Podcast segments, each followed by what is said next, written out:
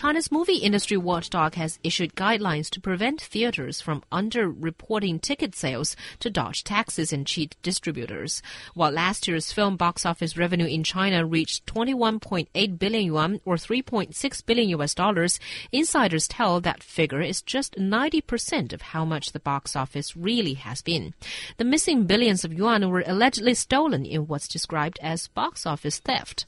The term has emerged lately after the Film Bureau, under the State Administration of Press, Publication, Radio, Film, and Television, vowed to combat box office fraud. So, um, exactly what is the new rule targeting, and what? How are they doing it? How is stealing possible?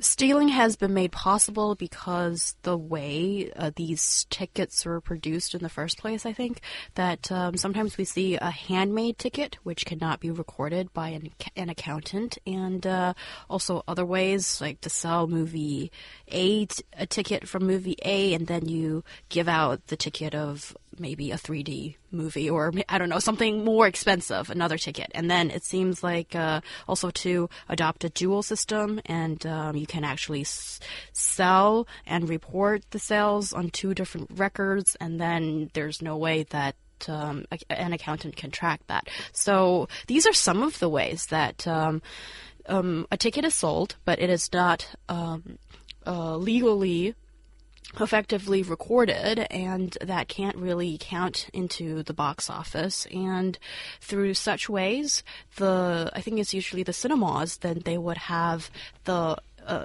well a, a, hand into this pie i guess and they can uh, sort of they can get that extra um, yuan and without anybody else knowing it and that is theft Oh yeah, it's completely th- it's completely theft. But I mean, it, it, also you have to look at the, the, the way that the system is set up, um, because it's not it's not you know every film is not made equal uh, mm. in in the law in the eyes of cinemas and uh, box offices.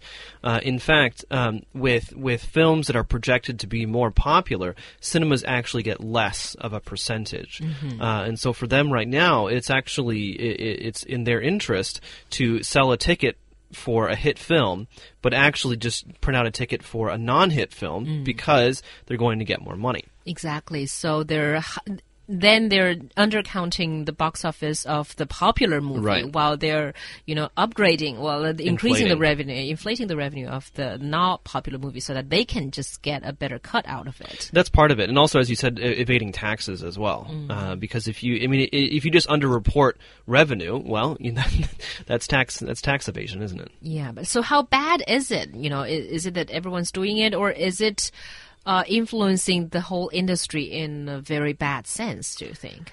Well, I think it is. Uh, well, when the um, overall market share is expanding, and that is what we're seeing here in China, and also the movie revenues are um, expanding. So um, even if you are looking at uh, a 10% theft, that's according to official figures, then you're still seeing an year and on year growth in the amount of money that are being theft. Oh yeah, no, I think that's that, that it is a problem, uh, but at the same time, I I, I do want to caution uh, by saying that it's not a huge problem. It, it, it, really isn't. I think that yes, it is. It is important for the government to pay attention to it, mm. but you know, you, you, just just you and me, we don't have to worry about it all that much. Uh, the box, the cinemas obviously have to worry about it if they're breaking the law. Mm. Uh, distributors and, and film producers they have to worry about it because they're you know that's that's money that they that they should actually be getting. But in general, it's not going to be. It's not like a huge widespread problem that you know is going to tear the fabric of society apart or anything like that. Um, and I think also, you know, a, lot of times this is going to happen in smaller cities. It's not going to happen so much in larger areas.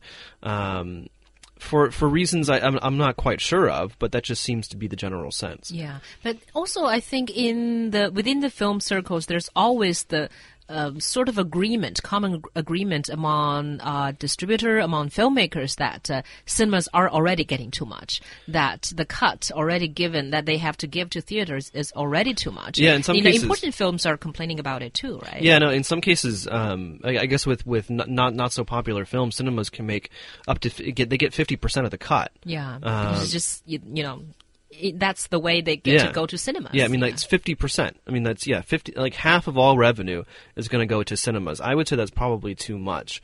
Uh, in the U.S., I think you know, to be honest, cinemas they really don't make that much off the box office. I think um, the last. I mean, I, I can't remember quite clearly, but it's anywhere between three to seven percent for each ticket. Each ticket sold is only three to seven percent. Um, and, and they make most of their money off of popcorn and, and sodas and, and things like Yeah, that. that's why a lot of the, the these chains are dying and being merged. Well, it's part. Well, yeah, but also movie movie watching habits are changing too. Yeah, but I, I guess talking about the side effects of uh, this box office stealing, one thing that I can think of it maybe it will choke the creative, you know, industry because then the creative industry, being the filmmakers, will feel that they have less of an uh, incentive to make films because the profits are going to be taken away by cinemas anyway.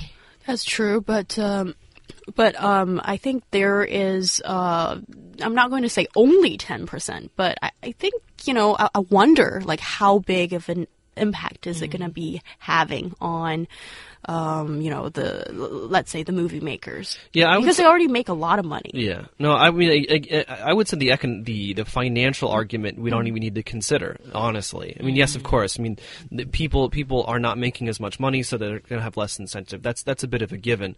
Um, but here we're just looking at people who are breaking the law. They're they're they're they're breaking they're breaking contract law because they had had a contract uh, with the film distributors to share with them a certain amount of the revenue, uh, and they're obviously doing do, not doing that. And then and then they're also committing commer- commercial fraud and tax evasion. So so really that's what we need to be talking about here. Not so much oh you know creative industries uh, how horrible for them boo hoo. No, these people are breaking the law.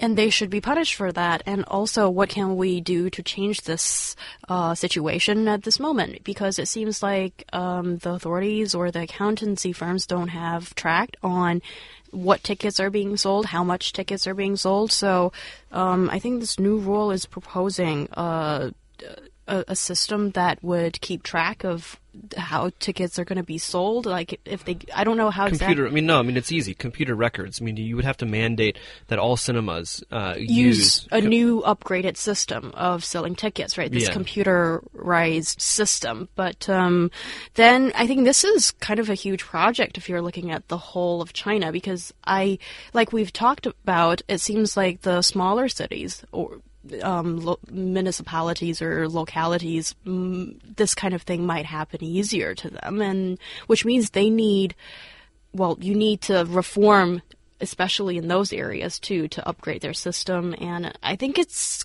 going to be a big project if um, you know all of this is going to be done. Yeah, I guess so. But I mean, all it really takes is the central government, you know, saying that this this is the law, uh, and it's going to filter down eventually. I mean, and, and, and really, I mean, you know, I, I don't think that we should necessarily feel very sorry for cinemas in smaller cities because it's it's the price of doing business. Yeah. I mean, they're they're not going to go out of business because of this. Yes, it will it will you know change uh, their operating costs. It will affect their business to a certain degree. But I mean, if they're making fifty percent off of off of the box office, they don't have much to complain about. Yeah, or if they are dissatisfied about box office dealing, they can always sue the cinemas that are doing it. Sure.